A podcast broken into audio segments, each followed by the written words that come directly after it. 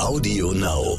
Wenn wir wirklich was verändern wollen in der Industrie, dann reicht es nicht, wenn wir unsere Produkte in Berlin Prenzlauer verkaufen. Dann reicht es auch nicht, wenn ich die in Deutschland verkaufe oder dann reicht es auch nicht, wenn ich die nur in Europa verkaufe. Dann muss ich groß denken und ich will groß denken, weil erst dann fängt mein Herz an zu flattern. Willkommen bei How to Hack, dem Podcast von Business Punk. Hier verraten euch erfolgreiche Gründerinnen und Gründer, Macherinnen und Macher und Kreative, was sie in ihrem Job anders machen. Unsere Gäste erklären euch ihre persönlichen Tipps und Hacks fürs Arbeitsleben. Und das Beste daran ist, dass es nicht nur einfaches Blabla gibt, sondern handfeste Learnings. Ich bin Tijen, Gründerin und Moderatorin und freue mich sehr, Host dieses Podcasts zu sein. Hallo zusammen und herzlich willkommen zu einer neuen Folge von How to Hack. Ich freue mich sehr, dass ihr wieder dabei seid und heute reden wir über ein ja spannendes Thema und ich hoffe, dass sich die ein oder der andere aktuell vielleicht sogar mit diesem Thema beschäftigt, nämlich das Thema des Gründens. Und wir haben in den letzten Folgen ja schon ab und an mal über Themen wie Karriere, Erfolg, Work-Life-Balance gesprochen. Aber all das ehrlicherweise geht schon ins Gründen über. Und eine, die sich mit all dem, was ich gerade gesagt habe, dezidiert auskennt, vor allem aber mit dem Thema Gründen, ist die Gründerin von Gitti. Sie heißt Jennifer Baum-Minkus und ich freue mich, liebe Jenny, dass du ja, da bist. Ja, ich freue mich riesig, dass ich heute dabei sein kann. Ich freue mich sehr. Ja, ich habe es gerade gesagt, du hast äh, Gitti äh, gegründet. Vielleicht für diejenigen, du bist es ja gewohnt. Der berühmte Elevator Pitch. In kurzen Worten, was machst du mit Gitti? Ja, was machen wir mit Gitti? Mit Gitti revolutionieren wir die Kosmetikindustrie. Und zwar setzen wir da an, wo es ein Problem gibt. Und zwar, wir ähm, formulieren herkömmliche Beauty-Produkte um mit besseren Inhaltsstoffen für dich, euch da draußen und unseren Planeten und schaffen damit Alternativen zu herkömmlicher Kosmetik. Unser erstes Produkt war eine wasserbasierte Nagelfarbe. Das bedeutet, ähm, hört sich total einfach an, Nagellack auf Wasserbasis, ist wahnsinnig technisch und hochkomplex. Das heißt, wir bringen auch absolute Innovationen damit in die Kosmetikwelt und ja, haben dort für würde ich sagen, einiges Aufwirbeln gesorgt und, und in kurzer Zeit ziemlich viel Bass generiert und freuen uns im nächsten Jahr noch viel mehr Produkte in die Welt zu bringen. Darauf äh, freue ich mich auch ganz besonders. Und wir beide kennen uns ja auch schon eine ganze Weile. Nicht nur, weil du unseren Digital Female Leader Award seitens GDW einmal abgeräumt und abgesahnt hast, sondern weil du auch schon in diversen Veranstaltungen bei uns eingebunden warst. Und ich glaube, viele Menschen kennen dich auch spätestens ab dem Zeitpunkt, als du bei der Höhle der Löwen mitgemacht hast. Vielleicht steigen wir auch direkt da nochmal ein. Wie kam es überhaupt dazu? Also hast du dich bewusst entschieden, wurdest du angesprochen? Wann war der Punkt? Ja, total gerne. Das war natürlich mit eins der Highlights auch in diesem Jahr, die Hülle der Löwen. Ich habe ja die erste Kollektion von Gitti Ende April 2019 noch aus meinem Esszimmer rausgelauncht mhm. und ähm, kann ja vielleicht später so ein bisschen zu dem Hintergrund des Ganzen erzählen, aber tatsächlich war es so, dass an diesem Launchtag ich von der Nachfrage komplett überrannt wurde. Wir haben die erste Kollektion innerhalb von zwei Stunden online ausverkauft und dieser komplette Stock war eigentlich für das komplette Jahr geplant. Das heißt also, am Anfang beim Gründen fragt man sich immer, gibt es so einen genannten Product Market Fit? Also gibt mhm. es genug Nachfrage für mein Produkt? Und das hat sich sehr schnell bewiesen als ja so dass in dem ersten Jahr ich sehr schnell daran kam, okay, das Problem, was wir lösen, und zwar giftige Inhaltsstoffe in Nagellack, scheint auf eine sehr große Zielgruppe zu treffen und die Nachfrage ist riesig. Und da gab es einfach den Moment, okay, GT ist nicht nur ein Produkt, was wir hier äh, klein in, in, Berlin spielen oder tatsächlich in Deutschland oder in Europa, sondern das ist tatsächlich ein Produkt, was die Industrie weltweit verändern könnte. Und um das zu tun, brauche ich starke Partnerinnen und Partner. Obwohl wir mit ähm, wahnsinnig viel Leidenschaft und Energie auch als Team darinter arbeiten, schafft man das einfach nicht alleine. Ich glaube, das war von Anfang mhm. an klar, das schafft man nur mit einer starken Community, aber auch einfach mit Experten aus der Industrie, mit Personen, die wissen, wie hat man schon mal ein Unternehmen aufgebaut, die mit Expertise und Rat und Tat zur Seite stehen. Und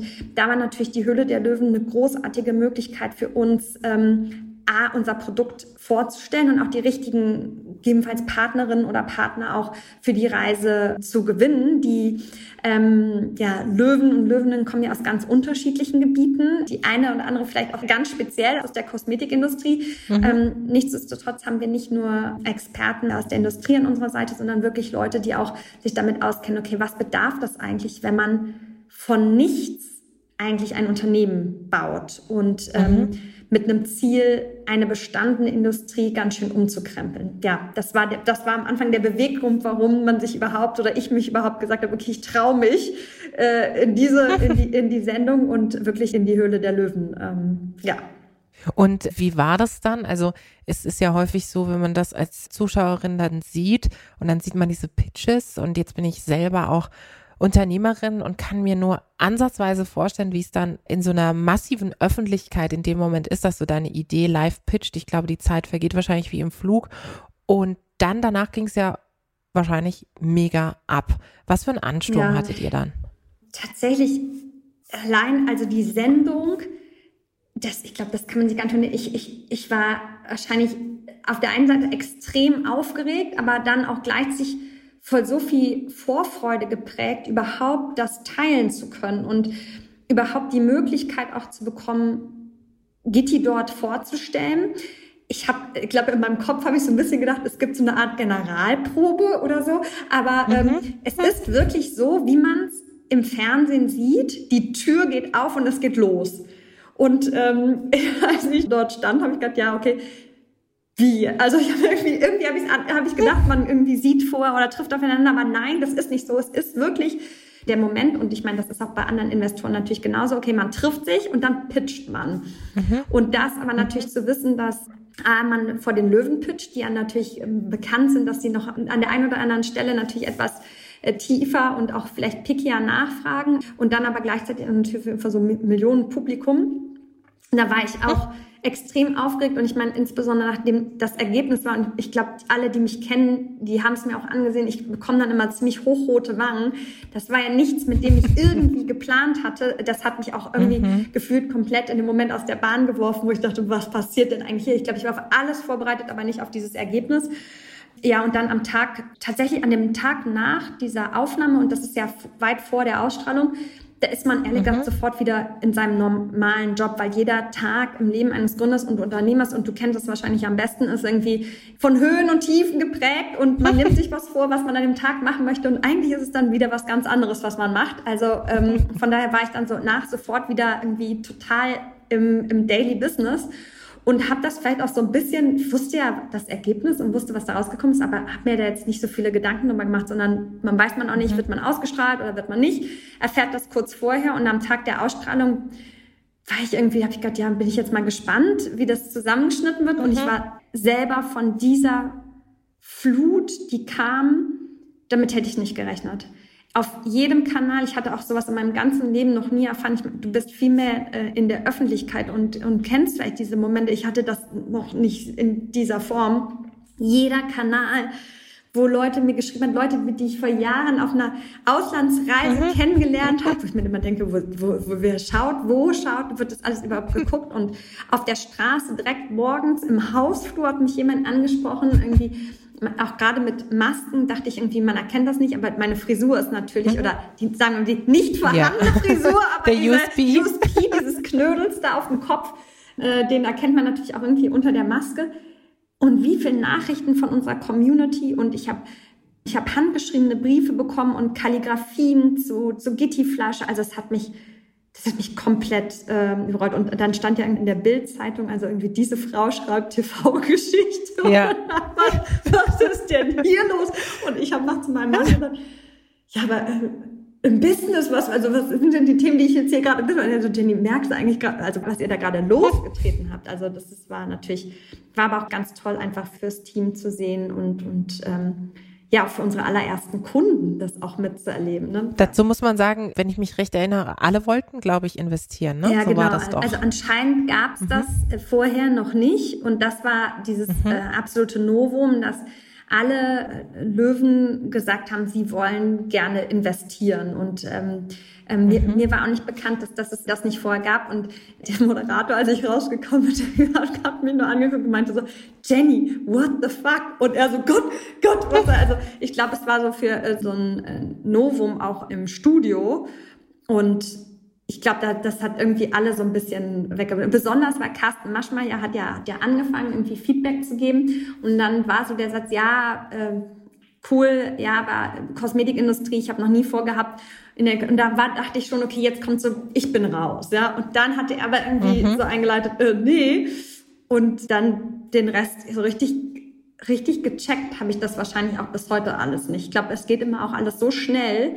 Und dann ist man ja wieder auch so viel im Operativen, äh, Dinge zu lösen. Klar. Ja, äh, ich sitze hier heute vor unserer neuen Versandverpackung, die wir gemeinsam mit unserer Community kreiert haben und ist so wieder in diesen ganzen operativen Dingen, dass man da irgendwie mhm. solche Sachen dann vielleicht auch manchmal gar nicht verarbeiten kann, ähm, weil es auch alles so schnell geht. Ja.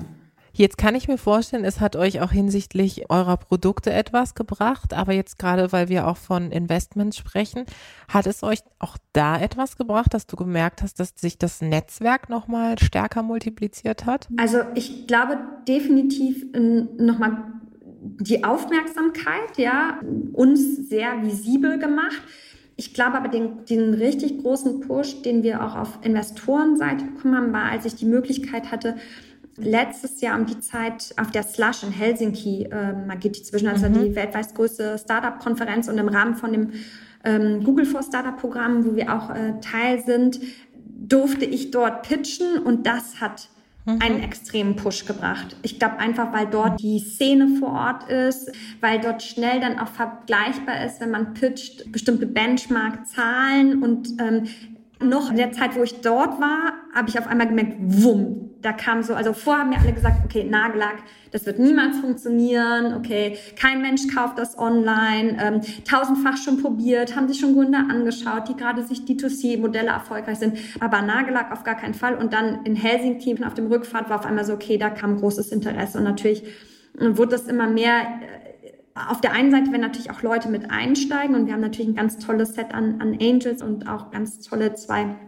Venture Capital ähm, Firmen, die, die unsere Mission unterstützen und klar nach so einer ja, aufmerksamen, starken ähm, Präsenz auch, auch im TV kommt der ein oder andere und gerade natürlich auch eine ganze Reihe, auch tatsächlich schon internationale Investoren auf uns zu. Ich glaube, dadurch, dass wir auch die erste deutsche Marke im internationalen Sephora Accelerator sind und auch mhm. dort eigentlich in live in San Francisco jetzt pitchen sollten, dann war das aber virtuell, hat das auch nochmal dazu geführt, dass ähm, wirklich top internationale VCs auf GT gestoßen sind und ähm, ja, wir schon in Gesprächen sind für das, was im nächsten Jahr ansteht. Das ist natürlich ganz toll zu sehen, ja. Super spannend. Jetzt hast du es vorhin ganz kurz skizziert. Du hast ja in deinem Wohnzimmer im Grunde angefangen und ich weiß noch, als wir zusammen ein Event hatten, wo du auch beschrieben hast, wie du mit Gitti angefangen hast. Du hast es gerade eben auch erwähnt, dass es am Anfang so war, dass äh, ganz viele eigentlich eher abgeraten haben und gesagt haben, no way, lass die Finger von. Vielleicht magst du den Zuhörern und Zuhörern nochmal sagen, wie du mit Gitti angefangen hast und was auch nochmal so deine intrinsische Motivation war und bis heute tatsächlich auch ist. Ja, total gerne. Ja, ich komme ja eigentlich aus der Corporate Welt, lange für Henkel und Coca-Cola gearbeitet und eigentlich auf, auf People- und Cultural-Seite, also war zum Schluss für äh, Women in Leadership-Programme für 13 europäische Länder verantwortlich und ein, ein total tolles Thema. Und hatte den wirklich wirklich großartigsten Chef, den man sich vorstellen kann, von dem ich so viel gelernt habe, was ich heute noch mitnehme. Bin aber tatsächlich an einen Punkt gekommen und das ohne das geplant zu haben, dass ich, es war ein Sonntag im Dezember äh, vor drei Jahren, wo ich auf einmal gesagt habe, irgendwas stimmt nicht mit mir und ich habe so einen großen Teppich zu Hause und habe mich auf diesen Teppich gelegt, bin da rumgekugelt und habe irgendwann zu meinem Mann gesagt, weißt du was, ich kündige meinen Job. Und äh, ich habe nicht, also es gibt ja die Situation, dass man irgendwie vorher sagt, irgendwie, äh, irgendwie fühle ich mich unwohl oder so, aber bei mir ist es irgendwie, das merke ich auch immer stärker anscheinend gärt was schon in mir, ist mir aber nicht bewusst und dann ploppt das aber direkt so raus. Und dann bin ich aber auch sofort mhm. ein Mensch, der die Entscheidung trifft. Ich bin dann auch irgendwie aufgesprungen und mein Mann so, hä, wie, was? Und dann habe ich sofort meinen Arbeitsvertrag rausgesucht habe gesehen, mit deiner Kündigungsfrist, okay, dann bin ich im Frühjahr 2019 ähm, bin ich raus, nee, Frühjahr 2018, Entschuldigung, äh, bin ich raus, ein paar Monate später und ähm, das mache ich. Habe meine Mutter angerufen und habe gesagt, ich kündige. Und ähm, anscheinend ist das so, so eine Intuition oder was sich in mir ansammelt. Und dann bin ich total der Verfechter auch, dass ich glaube, okay, man muss im Leben eine Tür zumachen, damit eine andere aufgeht. Alle mhm. haben gedacht, ich spinne, du bist total bekloppt, du bist Anfang 30, du hast eine total tolle Position, ja, also hast ein Team, international, du hast dann auch deine Benefits, ja, die du alle bekommst, deinen Firmenwagen und all diese Dinge und verzichtest auf das, obwohl du keine Ahnung hast, wie es weitergeht. Natürlich hatte ich mhm glaube ich, dass die komfortable Situation, dass ich durch diesen Job jetzt ein bisschen auch ein Polster hatte, dass ich jetzt nicht sofort irgendwie mhm. da stand und dachte, okay, jetzt was passiert als nächstes. Nichtsdestotrotz habe ich mir jetzt keinen Plan davon gemacht, was ich eigentlich machen will. Und ähm, Gitti kam wahrscheinlich eher als, ich weiß nicht, ob es Zufall oder Schicksal ist, aber äh, Monat später saß ich in Berlin zum Abendessen und wurde bei einem Abendessen, äh, als wieder aufkam, okay, Jenny hat ihren Job gekündigt und alle sagen irgendwie, sie spinnt total, ähm, ein Gespräch mit jemandem, die mich dann irgendwann bei ein paar Gläsern Wein gefragt hat, was würdest du denn machen, wenn du keine Angst hättest? Und das Erste, was tatsächlich in meinen Kopf geschossen kam, war äh, Glitzernagellack. Und es war mir natürlich so krass peinlich, weil äh, an so einem Tisch zu sitzen und wir haben wirklich über, über gesellschaftspolitische Dinge gesprochen und so und du denkst, okay, wenn ich wirklich was machen könnte, wo ich keine Angst hätte, irgendwie an, an humanitären Projekten arbeiten, irgendwas, mhm. aber Glitzernagellack. Und ich meine, ich trage immer roten Nagellack, aber auch Glitzernagellack. Den Moment, und ich habe natürlich irgendwie nichts gesagt, war mir mega peinlich, fand aber die Frage ziemlich cool, habe gedacht, ja, das muss ich mitnehmen, muss ich mir darüber nachdenken. Und dann sind wir in der Nacht nach Hause. Ich lag am Bett neben meinem Mann und habe gesagt, ich muss aufstehen, ich muss was recherchieren. Und bin mit meinem Rechner in die Küche und habe wirklich zum allerersten Mal in meinem Leben über Nagellack recherchiert und seitdem bin ich on fire. Ich habe dann einfach super schnell rausgefunden, wie toxisch Herkömmlicher Nagellack sein kann, wie schnell der mhm. Körper die Inhaltsstoffe aufnimmt. Ich habe alle Patente zu Kosmetikprodukten in Europa gelesen. Also wenn ich was mache, dann bin ich schon ein absoluter Oberfreak und Nerd und ich mache dann auch nichts anderes. Ich habe eine Excel-Tabelle angelegt von kein Wissen über Inhaltsstoffe hin zu kompletten Verständnis, wie funktioniert was. Ja, und dann habe ich mir irgendwann gedacht, ja gut, ähm, das Produkt, was ich gern hätte, das gibt's da draußen noch nicht, dann kann man das ja mal selber machen. Long story short, das hat dann anderthalb Jahre gedauert, aber so hat alles angefangen. Und ich glaube, hätte ich gewusst, was vor mir liegt, was das alles bedeutet, na, ich hätte es trotzdem gemacht, aber, ähm, aber trotzdem, ich bin da ja so ein bisschen, ich saß da nicht so vor und habe mir jetzt gedacht, ich rechne mal jetzt einen Business Case, wie mache ich jetzt schnell meine erste Million, ja. sondern das war so, ich bin in, über einen, über den anderen Schritt, bin ich da immer mehr reingezogen. Und ich war einfach, ich weiß nicht, ich sage echt, das ist dieser Blitz getroffen, bang. Und ich meine jetzt, das, was mich antreibt, ist, in der Industrie wirklich was zu verändern. Und ich weiß, selbst mit mhm. unserem Produkt jetzt. Wir sind noch nicht mal eben bei der Liste, die ich damals geschrieben habe. Ich glaube aber, mhm. oder beziehungsweise habe ich auf der Reise gemerkt, dass wenn man sich nicht traut, irgendwann schon rauszugehen und an diesem Perfektionismus zerbricht, dann passiert nichts. Solange man offen und ehrlich darüber kommuniziert, das ist das, was wir schon können, das ist das, was wir geschafft haben, dann trifft man auch auf die richtige Community für das Produkt und für die Firma. Und das, was mich wirklich antreibt, ist ein Riesenthema ist äh, Verpackung, weil es irgendwie gerade mhm. in dem in dem Kosmetikbereich halt, die soll halt auch schön aussehen und die soll Freude machen. Ja, absolut. Aber da muss man auch echt ähm, Investitionen tätigen und dafür braucht man am Ende des Tages ja. auch äh, budgetäre Mittel, um da wirklich was verändern zu können. Das treibt uns extrem an und daran arbeiten wir mit ziemlich viel Hochdruck. Und zeitgleich natürlich immer weiter das Thema Inhaltsstoffe zu verbessern in unterschiedlichen Kategorien. Also uns Nagellack war, war der Startschuss. Vielleicht haben wir uns auch direkt das komplizierteste Produkt herausgesucht, aber gut. ähm, damit soll es natürlich nicht aufhören. Und ja, mittlerweile äh, arbeitet da ein passioniertes Team dahinter, die Beauty-Industrie auf den Kopf zu stellen. Ja, und das sieht man auch, wenn man dir bzw. euch auch auf diversen Social-Media-Kanälen folgt. Wenn jetzt Leute zuhören und genau auch diesen Glitzernagellack-Moment für sich haben, den du bei dem Dinner hattest, wäre das ein Tipp, den du mitgeben kannst, jetzt aus heutiger Perspektive, tatsächlich es einfach zu machen? Ja. Zu springen? Ja, absolut, weil ich glaube, dass vielleicht ist das dieser, dieser Moment, wo man so eine Prise Mut braucht, ja. Und es gibt immer Leute, die dagegen reden. Selbst am Anfang, die einzige Person, die mich immer von der ersten Minute an voll unterstützt hat, war mein Mann, der immer gesagt hat, mhm. ja, machen. Selbst meine Mama, die Namensgeberin von Gitti, hatte, würde ich sagen, zu Beginn auch starke Zweifel, weil Frau irgendwie Anfang 30, hey, du hast dich doch jetzt da so hochgearbeitet mhm. und ist jetzt nicht der Punkt, dass ihr mal ist es jetzt wirklich der Moment, alles auf den Kopf zu stellen? Und ich habe wirklich, äh, mein Vater hat zu mir gesagt, irgendwie, was machst du? Das ist totaler Schwachsinn, ja. Wirklich auch Gegenwind von Leuten, die ganz eng an dir dran sind. Und das sind ja noch nicht all die anderen, die ja nicht so eng an einem dran sind. Nichtsdestotrotz glaube ich, wenn die innere Stimme einem sagt, okay, das ist das richtige Ding, was du jetzt machen sollst, wenn man auch okay ist mit dem Verzicht, der einhergeht, weil ganz klar, mein Lebensstil ist nicht der, den ich vorhatte.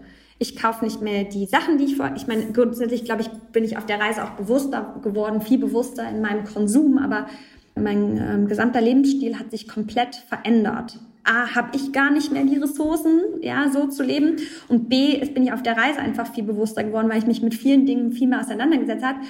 Und ich habe vorhin noch, ähm, vorhin, äh, heute Morgen auf dem Weg zur Arbeit, äh, ist ja schon, ist ja schon gar nicht mehr am Vormittag, ist ja schon der Nachmittag, einen, einen Beitrag gehört, da ging es um das Thema Glück. Und zwar, finden wir Glück im Außen oder finden wir das im Innen? Mhm. Und ist das Glück das neue Auto, die Promotion im Job mhm. oder das neue Kleid? Und ja, ich würde sagen, ich habe ganz oft früher Glück im Außen gesucht. Irgendwie habe gedacht, okay, wenn ich das jetzt habe und das jetzt habe und das jetzt habe, aber es ist nicht. Und ich höre immer mehr auf meine Intuition und ich habe noch nie so viel gearbeitet.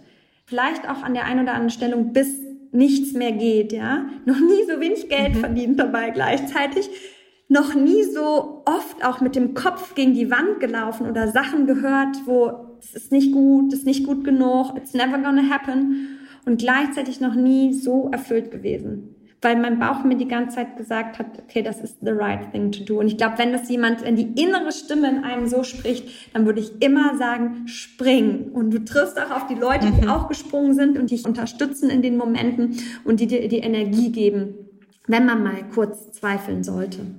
Zumal ist es ja auch, finde ich, und das wird ja häufig überhaupt nicht thematisiert, ja auch dann wirklich gar nicht so schlimm, wenn du merkst auf der Reise, ach, ich habe mich irgendwie verrannt, ja. es funktioniert ja. nicht. Klar, ist es natürlich immer jetzt auch aus einer privilegierten Situation herausgesprochen, es ist, glaube ich, definitiv was anderes, wenn du kein Polster hast, wenn es schwierig ist. Aber auch dann muss ich sagen, habe ich immer wieder selber erlebt oder auch bei Menschen beobachtet, es gibt immer irgendeine Tür, die sich dann öffnet. Und selbst wenn du durch das, was du jetzt dann machst, durch diese Gründungsphase, durch die Art und Weise, wie du lernst, ein Business aufzubauen, allein dieser Lernprozess wird dir ja auch helfen, egal was mit dem Unternehmen, was mit der Idee, die du auf die Beine gestellt hast, passiert. Und das, finde ich, müsste viel häufiger im Kontext von Gründen auch thematisiert werden, dass das ja nicht der letzte Plan ist. Also klar erhoffe ich mir auch persönlich, dass ich immer GDW jetzt mache, aber ich weiß auch, dass wenn irgendwann mal etwas sein sollte, dass GDW für etwas gut war und wenn es dafür ist, dass mehr Diversität in der deutschen Wirtschaft ja. ist so. Und ich glaube, das ja. darf man auch nicht vergessen, ja. ja. Ich glaube tatsächlich, dass es aber auch gar nicht so einfach ist, weil wir natürlich schon, wie wir erzogen sind, in was für eine Gesellschaft wir leben, wir auch irgendwie geprägt sind nach, also du entwickelst dich weiter, ja, du machst ja immer den nächsten ja. Schritt. Das ist ja auch äh, damals, als ich allein bei Coca-Cola war, in diesem Leadership-Programm, es geht ja gar nicht Entwicklung auf derselben Stufe, nee, der nächste mhm. Schritt, ist, das ist das, was das mhm. Ansehen bringt und und da muss man ganz bei sich sein. Was ist denn meine Definition von Erfolg? Und es ist total in Ordnung, wenn auch jemand sagt, hey, aber für mich funktioniert so, okay, die Karriere laut hoch oder, aber ich glaube, dieses Herausfinden, was einen selber, was Erfolg bedeutet. Und ich bin voll bei dir. Ich habe gelernt auch, dass ich jemand bin, Lernen ist für mich phänomenal. Ich liebe es zu mhm. lernen. Mhm. Ich liebe es, mit Leuten im Raum zu sein, die viel mehr wissen als ich und ich Fragen stellen kann. Mhm. Das ist für mich total, ich liebe auch da Fragen rauszuwerfen und klar, sofort ist klar, okay, sie hat keine Ahnung, aber ich lerne was davon. das habe ich persönlich für mich rausgefunden und jeder muss sich halt, vielleicht ist die Basis von allem, dass wir uns alle besser selber kennenlernen müssen äh, und herausfinden müssen, was unsere Motive sind und die können ja ganz unterschiedlich sein und dann gibt es nicht, nicht gut oder schlecht, die sind halt einfach nur anders. Definitiv. Und ich finde ja, was beim Gründen ja auch immer wieder thematisiert wird, du hast es jetzt ab und zu mal angesprochen, ist ja die Finanzierung, mhm. mit der alles steht und fällt am Ende des Tages. Du hast dich jetzt entschieden, dass du Business Angels mit im Boot hast und auch Venture Capital Firmen, mit denen du zusammenarbeitest. Für diejenigen, die jetzt zuhören und sagen, hey, ich habe eine coole Idee, ich bin aber noch unschlüssig, ob ich jetzt fremdes Geld mit reinnehme oder ob ich darauf hoffe, dass ich mit meinem vielleicht sogar wenigen Geld, das ich habe, dann Unternehmen aufbauen kann.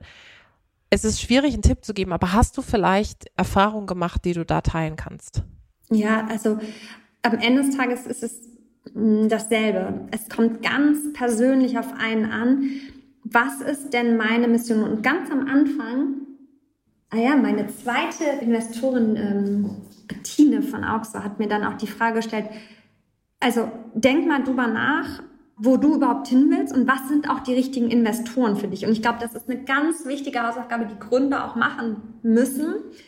A, kann man sich auch also selber finanzieren. Es gibt unterschiedliche Programme. Es gibt auch tolle Gründerinnen, mhm. die, die aus den eigenen finanziellen Mitteln ähm, ihr Unternehmen aufbauen, über Bootstrapping, Family und Friends.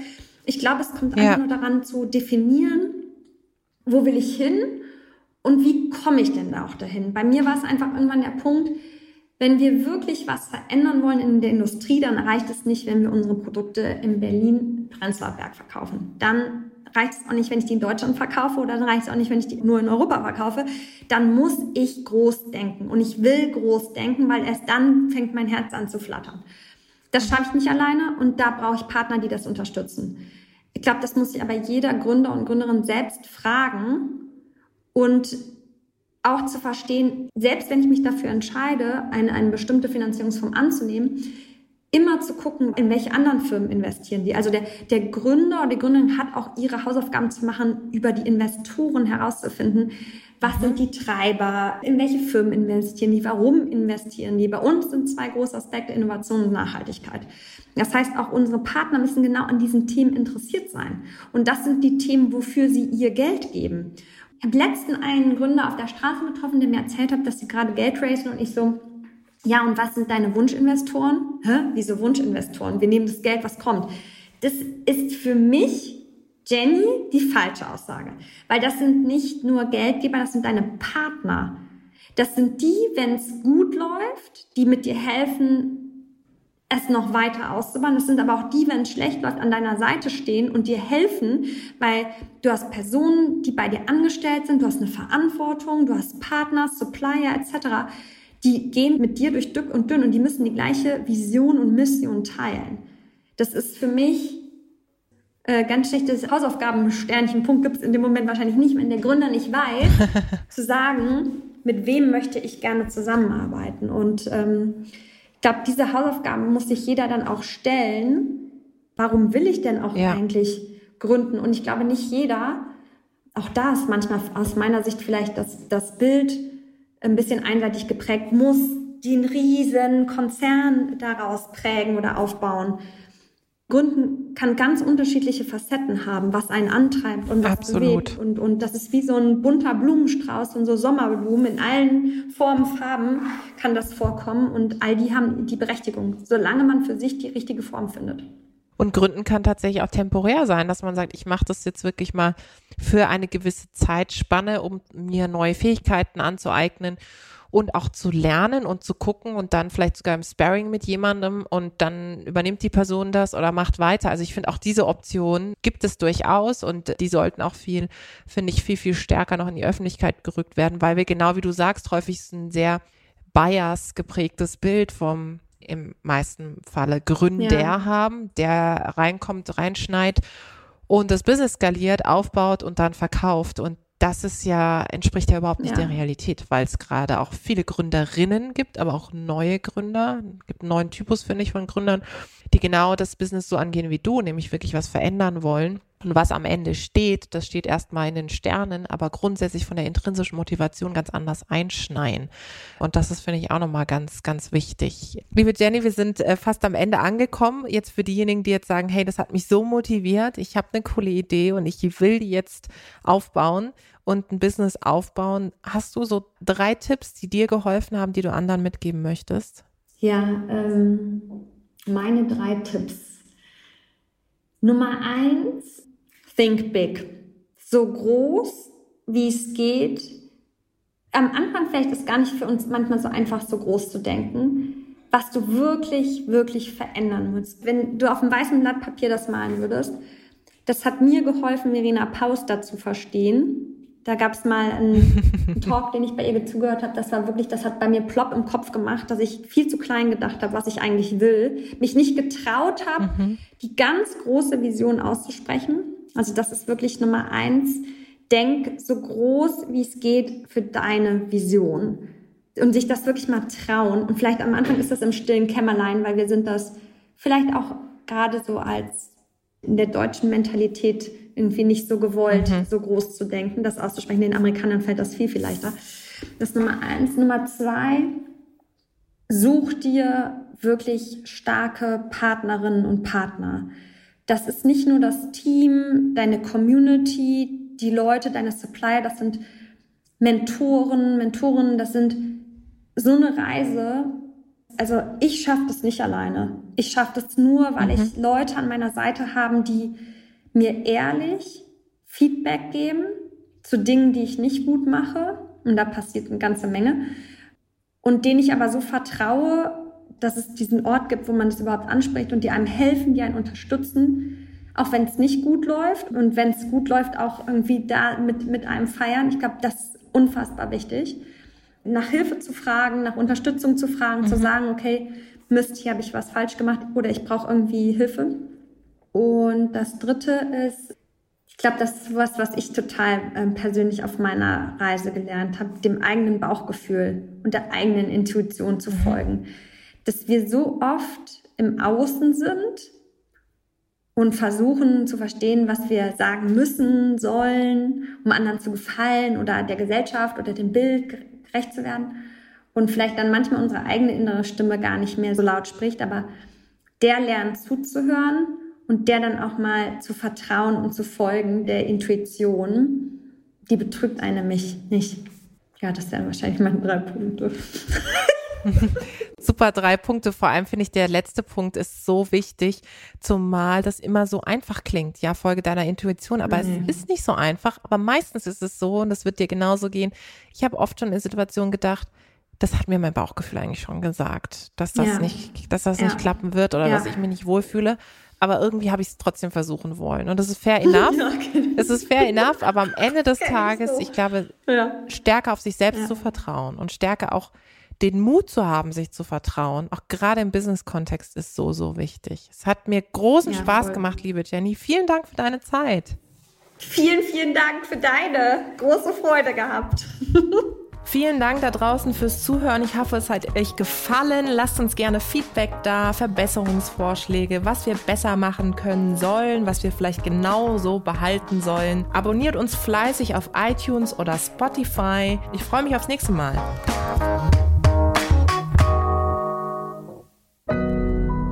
Audio Now.